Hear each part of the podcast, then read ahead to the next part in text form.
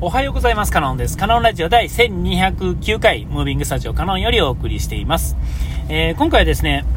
この間のあの、まあ、カンバがあった時のですね、えー、でも、あの、もう、ものすごい顕著に現れると思うんですけども、まあ、大事故とかですね、大震災とかですね、そういう時にですね、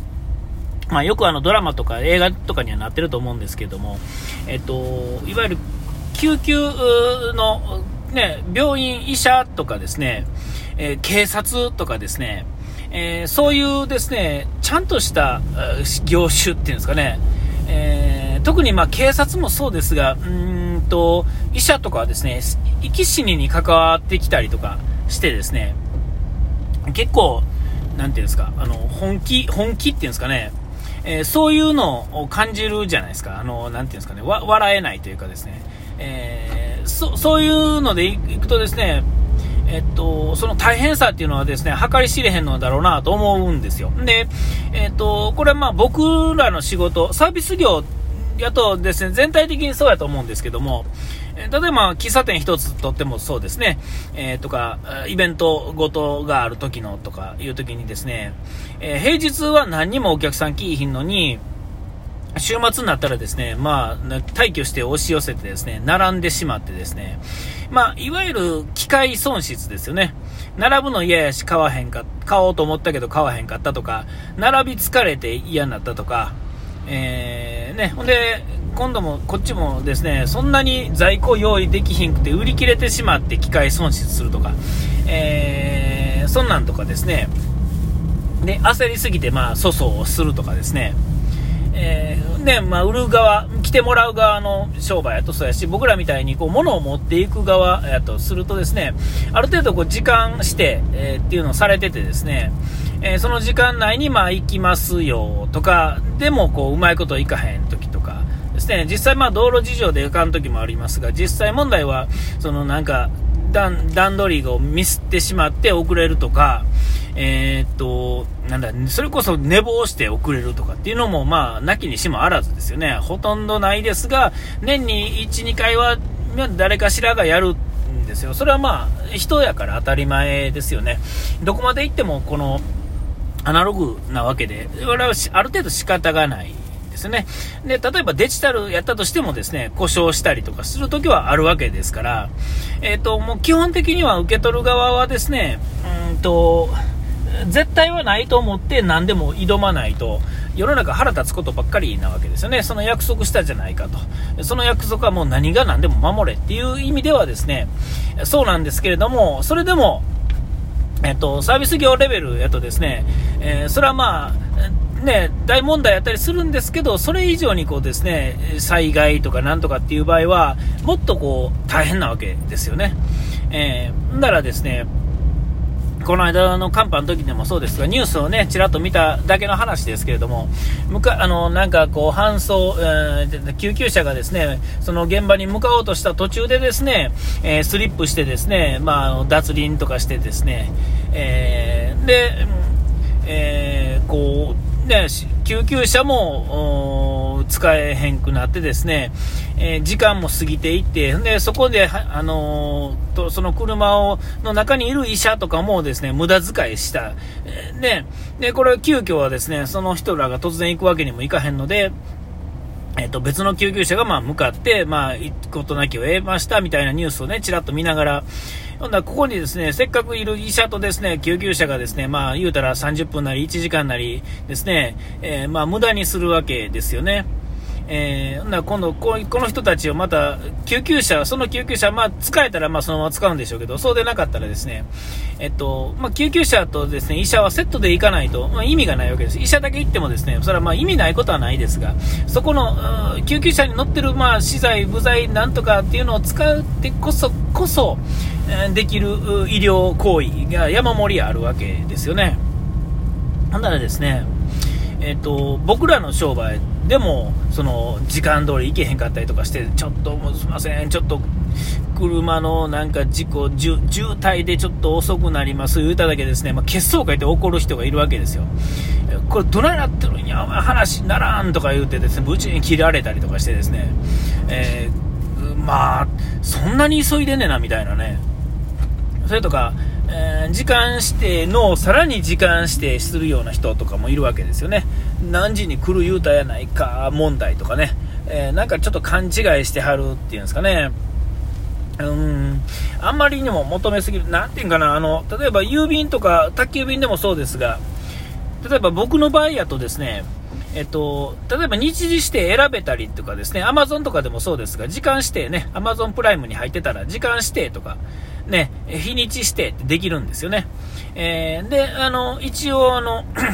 いい品買ったら申し訳ないから、いる時間にある程度変更はするんですが、えっと、それでもですね、キー品ことあると思うんですよ。えー、だからこそですね、その、来てほしい日っていうのは、本当に使わなあかん、使いたいよりも前に到着するように基本的には考えてるんですよね。えー、まあ、それは当然こういうことがあるっていう分かりやすいね、こともあってもいいんですが、ただ単にですね、例えば寝坊して忘れた、でも僕は怒らないんですよね。えー、で、それを分かって、もう注文もしてるので、えー、どうしても突然欲し、必要やけれども、その頼まなあかんくってね、どうしても明日欲しい、必要なのを、こっちがもうすでに忘れて、ね、注文し忘れてなんとかなったとか、突然降って湧いたような案件で頼まなあかんときは、それは来なくてももうね、しょうがないわけですよ。ね、えー、実際その何かあって亡くなることもあるやろうし、忘れることあるし、寝坊して例えば遅刻することもあるっていうのは絶対やからですね、そこで無理させたらですね、せっかくこう、動いてくれてるインフラがですね、えー、それによってですね、ちゃんと回らなくなるっていうんですかね、なんとなく、やんわり回ってくれた方が、止まらずに回っててくれる方がいいじゃないですか。ほんだですね、まあ、そんな細かいことを言うなと。まあ、僕は思う、僕が配達側のね、立ち位置で働いているからこそ、余計にそう思うのかもしれませんが、でもまあ世の中のですね、8割ぐらいの人はですね、そういう感じなんですよ。大体無理を聞いてくれるんですよね。どうしようもない時は。ただまあ2割ぐらいはですね、えー、まあ気悪くしたりですね、まあ激高したりする人がいてですね、えっ、ー、と、自分の仕事の時はそれなんか本当にそんなね、秒単位できっちりできてはるのかなとは、まあ、思うんですが、まあ、それはまあ物理的に多分ね、人である以上無理やと思うんで、えっと、ね、えっと、で、例えば自分がですね、今まではちゃんとできてても、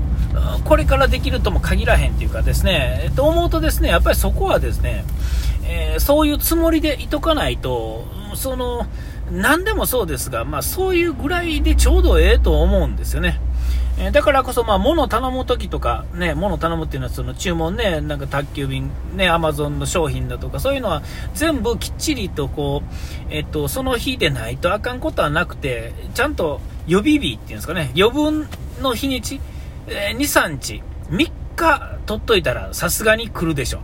ね。えー、例えば1日雪降って、2日雪降ったらですね、もうトラック2日止まるってことはまあ考えられますよね。1日目、2日目まで降り続いたらですね、もう雪かき間に合わんから、2日止まるっていうのは、まあ普通に考えれば当たり前のことですよね。えー、本はですね、まあ3日、さすがに3日続いてっていうのは、えー、この世の中、まあ、なかなか少ないと思うんで、それぐらいは見といてと。で、4日、5日過ぎたらですね、それはまあ、あとは状況次第ですよね。で、実際その、2日3日過ぎるような状況になった時は、えっと、それはまあ、そのニュースになるぐらい、全国ニュースになるぐらいのネタのはずですから、ほんだらまあ、それはしょうがないよね。ね、なんか9.11の時にですね、あのビルの中でなんとかせなあかんかったのに、ビルを建て直せという人なかなかいいと思うんですよ。それは状況を見て知ってるからですよね。えー、えー、だから、ね、それ以上のことはない。でよだから、究極の、あの、僕から言わせたらですね、お客さんが怒ることって基本ないと思うんですよ。で配達する側の人とかなんとかする側の人も、えっと、それ以上焦る必要がないというかですねあかんかったら諦めたらいいんですよ別に。それでいいんですよね。それよりもその1個に執着するよりも全体的に流れを止めることの方がまあ、悪ではあると思うんですよね。ここの会社は時間を守らへんから潰してやれみたいなね。そんなわけのわからんことを言うことの方が大問題なわけで。あ今回はあかんかったなとでも次頑張ってねぐらいでえ、ー、と、ちょうどええと思うんですよね。えー、だから、あの、この、うん、今回の雪でですね、え、ー、と、いろいろ止まって、僕、ちょっと会社ね、1日プラスですね、まあ、休んだか、結果ですね、あの会社に行ってる人からしたらですね、あなんかあいつ、なんか休みやがってみたいなところ、思ってしまう人、ね、会社側、ね、僕らの会社側の人でもいると思うんですけども、それはまあ、そういうもんだと思ったらですね、別に過ぎ、過ぎれるわけじゃないですか。ちゃんとその、こなさなあかんタスクは最低限ちゃんとこなせててですね、えー、最後はちゃんと間に合うわけですよ。あの、てか、バランス取れるわけですよね。えー、そっち側行ったから損したとかじゃなくて、まあ、それはそれ、これはこれってな感じで、えーと、こういう突発的なこともちゃんとあの計算に入れて動いたらですねもっとこうご機嫌にねあの動けるんじゃなかろうかとみたいにね、あのトラック止まっててですね、今日でもあの朝ね、あの今日朝っていうかあの高速がですね、もうほぼ丸1日止まってたみたいなね、そこであの足止め食らってたトラック運転手の人がですね、えらい困った、アイドリングだけでメモリが3つ下がったとか言ってね、トラックのメモリ3つですね、アイドリングだけで下げるってま相当なもんですから。ね、えっと、そんなこともあって、その人はもうどないしようもないわけですよ。えー、ほんだらね、えー、かといってっていう話ですよね。で、コンビニに物なかったって、まあそれはしょうがないし、スーパーになかったってしょうがないし、ね、えー、今すぐどうのこうのもないわけですからね。えっと、基本的に全部許したらですね、何も腹立たへんというか、えー、そんなもんだろうと思ってですね、なんとなく生きてたらですね、それの方がうまいこといくんちゃうかなとね、えー、こんなことで、まあ、ブツブツ起こること自体が良くないんだろうなと、こう、いつもね、えー、思うわけ。それでもね、なんかちょっとイラッとくるときありますけどね、えー、そんなことせずにね、6秒ルールとか使ってですね、深呼吸してですね、え楽しみあったらええんかなと思う。あ、お時間来ました。ここまでの間、カノンでした。うがいてやらい忘れずに。ピース。